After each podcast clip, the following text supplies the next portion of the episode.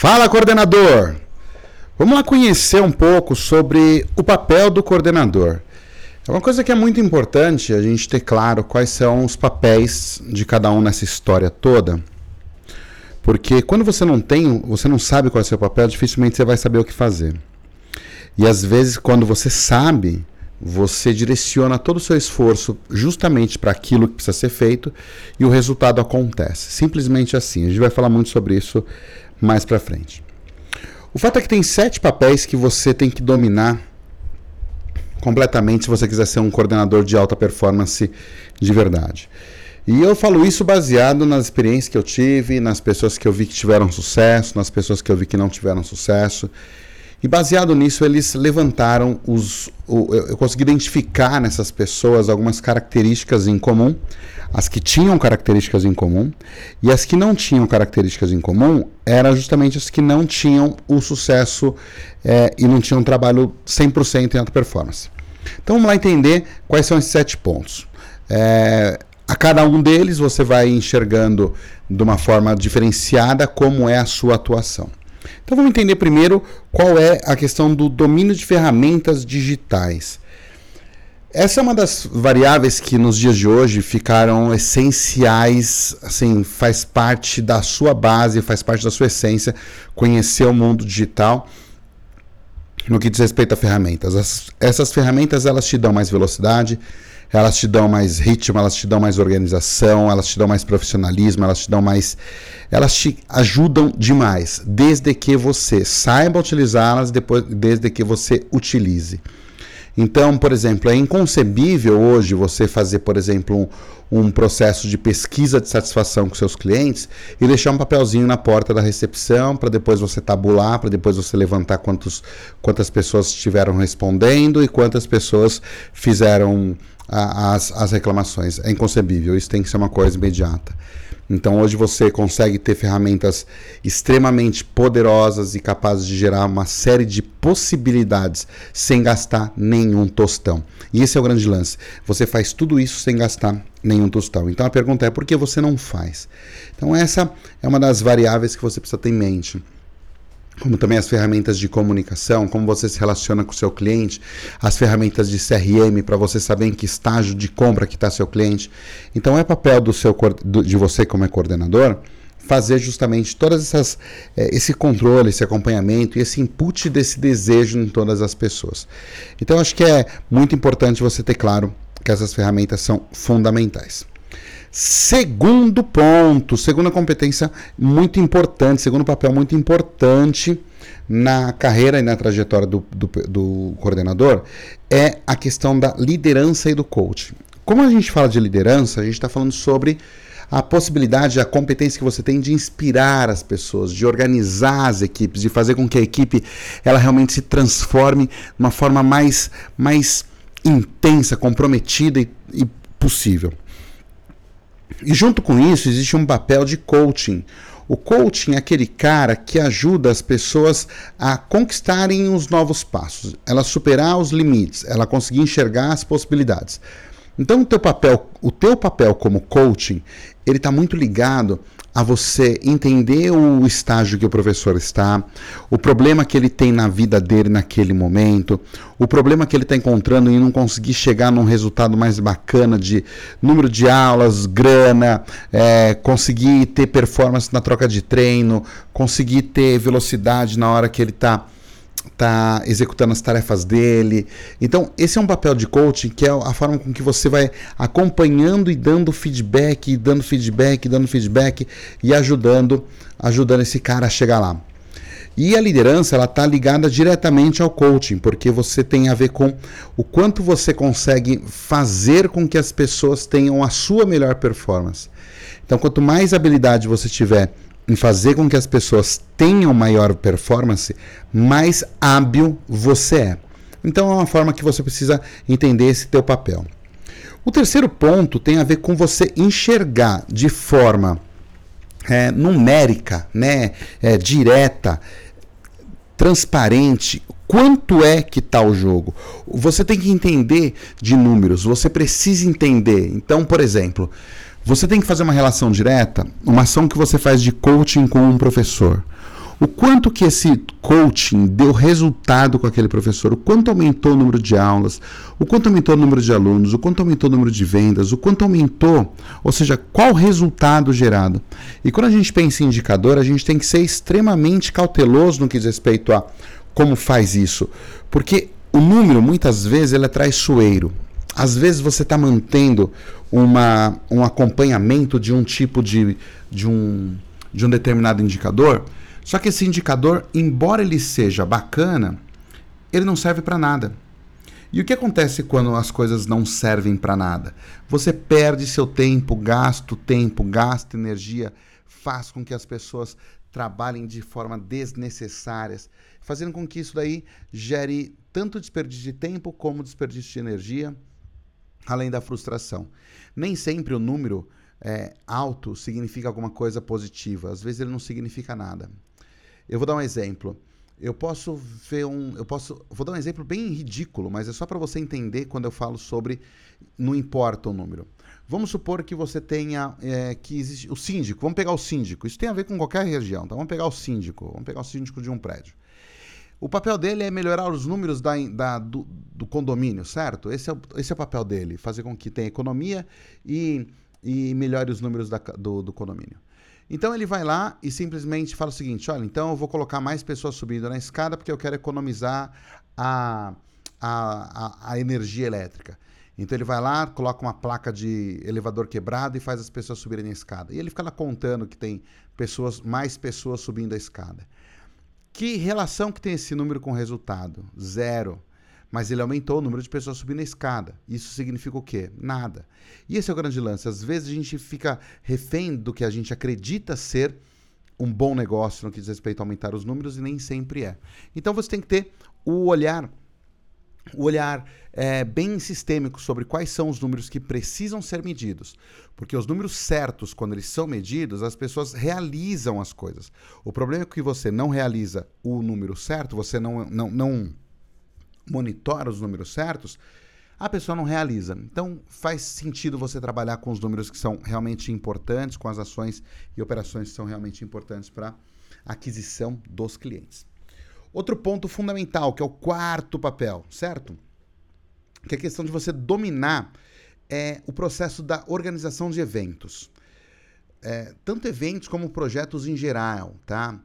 É, você saber colocar de pé um projeto. Isso, isso é uma coisa que não é fácil, tá? Eu acho que de todas, eu acho que ela tende a ser até mais difícil, porque ela mescla todas as outras variáveis, ela mescla tudo, ela mescla liderança, ela mescla indicadores, ela mescla é, tecnologia, ela mescla ter as pessoas certas, ela mescla você conseguir ter seu objetivo e envolver as pessoas. Mas o fato é que você precisa fazer isso, porque é, é, é de tua responsabilidade essa questão dessa organização do evento, porque é do evento que surgem todas as outras, todos os outros resultados, o buzz, a questão da motivação.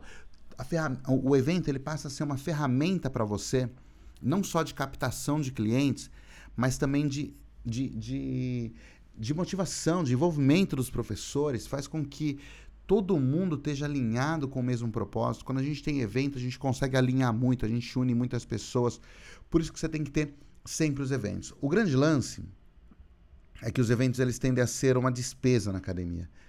E isso acontece mesmo quando você não tem um preparo para aquisição de patrocínio. Então, como é que você faz isso? Como é que você captura patrocínio? Como é que você constrói patrocínio? Então, você tem que começar a pensar sobre isso, analisar sobre isso, conceber, conseguir patrocínios, mas patrocínios, o, o, patrocinador ele só gosta de patrocinar alguma coisa quando ele vê alguma coisa que ele tem que ele tem vantagem. Se ele não tiver vantagem, ele não vê isso. E normalmente você acaba abordando o patrocínio, buscando patrocínio para cobrir despesa. E não pode ser esse olhar. O olhar tem que ser o contrário. O olhar tem que ser o seguinte: eu quero o patrocínio de, o seu patrocínio, porque você, a sua empresa, tem uma ligação direta com o perfil de cliente que eu atendo. E quando isso acontece, você consegue ter um impacto maior. Ou seja, ele realmente vai querer que, que patrocinar o seu evento simplesmente porque o seu é, o, o, seu projeto, o seu produto, faz com que ele ganhe mais dinheiro. Ou seja, o seu olhar não está em você, está nele. Então, quanto mais você fizer esse trabalho de olhar para o patrocinador e não para você, você vai ver que as coisas vão sair de forma mais fácil, de forma mais tranquila.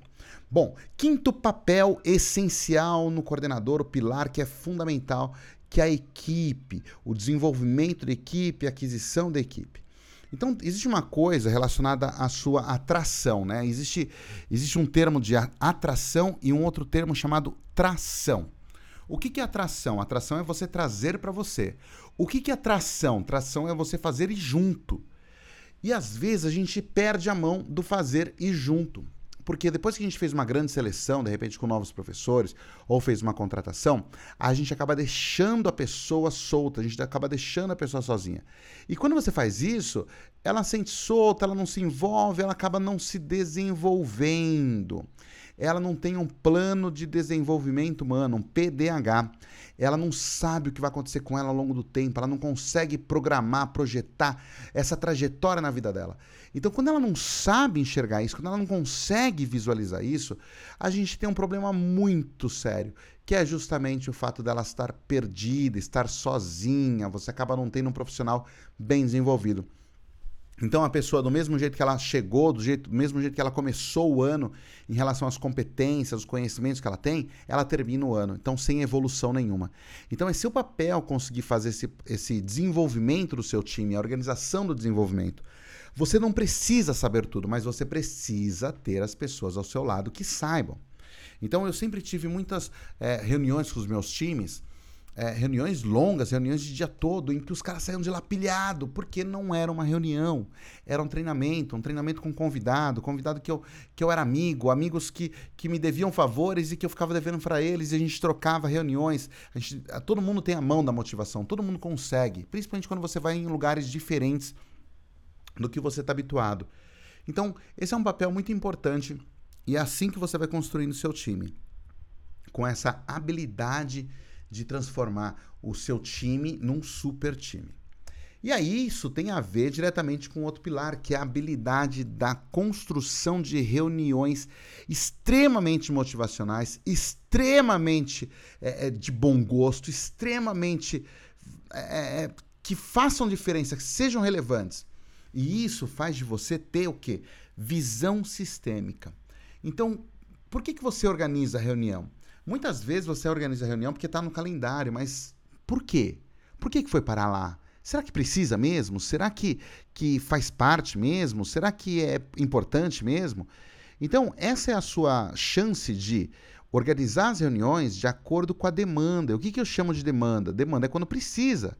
Então, quando você tem uma visão sistêmica apurada, ou seja, você consegue enxergar todas as variáveis, de alma, mente e corpo, as variáveis de cliente, as variáveis de equipe, as variáveis de resultados financeiros e estruturais. Quando você consegue enxergar isso, as suas reuniões elas são extremamente mais objetivas, extremamente mais motivacionais, porque elas fazem sentido, elas importam, elas são necessárias. É importante que elas existam. E aí os professores, o teu time todo como um todo, ele vai fazer parte, ele vai gostar de participar disso. Mas se você fizer aquela reunião de final de noite, aquela que chega todo mundo cansado, tá todo mundo de saco cheio, você vai lá e fica dando comida de rabo, falando que não pode ligar o ar condicionado, que não pode é, trocar ficha em horário de não sei o quê, criando o cenário, ah, não trouxe camiseta, não foi de, de uniforme, então aí você começa a andar para andar pro, é só você esperar porque a sua hora vai chegar, né? Não, não, não vai adiantar nada você ter atitudes como essa, atitudes de inspetor de alunos, sabe aquele inspetor de alunos de antigamente nas escolas que ficava no corredor, só checando quem estava fazendo coisa errada, ou seja, você fica caçando coisas erradas para punir as pessoas. Isso aí não vai te levar a lugar nenhum. E aí entra no último ponto, que é você ser um astro na arte de dar feedback. Decididamente, quando você domina a arte do feedback, as pessoas elas não simplesmente vão querer estar com você, mas vão jogar no seu time com amor, com paixão, com desejo, com aquela, com aquela vontade enorme de, de, de te impressionar até, porque ela vai querer ser destaque. Então a sua palavra com poder de feedback, ela pode transformar a vida de uma pessoa. Quando você dá um feedback no momento certo, na hora certa, com as palavras certas, para aquela pessoa no estágio que ela precisa, você muda a vida dela da água para o vinho. Pensa nos, mais momentos, nos momentos mais, mais traumáticos que você teve na sua vida, que alguém te falou uma coisa muito forte. Aquele momento foi um momento de feedback poderoso, porque mudou sua vida. E você tem a chance de fazer isso com todo o teu time, com toda a sua equipe. Cabe você a definir quando você vai fazer isso, de que forma você vai fazer isso é, e, a, e, a, frequência que você vai fazer isso. O fato é que quando você domina a arte do feedback, em que você faz de, uma, de um erro brutal uma oportunidade gigantesca, você vai você vai você vai para um outro nível, você vai para um outro patamar na mente das pessoas. Não é que você vai ser diferenciado só no mercado, você vai ser diferenciado para as pessoas. Então, quando eu consigo entregar algum feedback para uma pessoa em que eu sei que deu aquela foi aquele aquele ponto, aquele ponto chave, sabe quando dá aquele clique que tipo a pessoa fala: "Nossa, era isso que eu precisava ouvir, era disso que eu precisava, o que você falou mudou minha vida", esse tipo de coisa é o que você precisa ouvir. Então, quando você domina todos esses sete pilares, você, você vai ver o quão grande você é, o quão longe você chega, o quão distante é, você vai ficar do fracasso, sabe? Então, coordenador, o que, que eu peço para você? Se, se aprofunde, se aprimore, vá, vá buscar esses pontos. Sabe, você não precisa ser 100% em todos eles, mas seja 70%, 80% hoje. Amanhã seja um pouco mais, depois de amanhã seja um pouco mais. Então você não precisa ser tudo 100% o tempo todo, mas você tem que ser o tempo todo você tem que ser. Sabe, não, não deixa parar, não deixa a peteca cair, você tem que equilibrar pratos. É um papel, é nobre a sua, a sua função, ela é nobre. O seu papel, é nobre. É, a sua a sua honra é nobre nesse caso, porque você vai desenvolver muito as outras pessoas e com o desenvolvimento do outro, você vai se desenvolver também. Tá bom? Então espero que você tenha gostado dessa parte, desse podcast que fala bastante sobre essas ferramentas, essas, esses comportamentos e competências para o coordenador. Tá bom? Então até mais, a gente se vê online.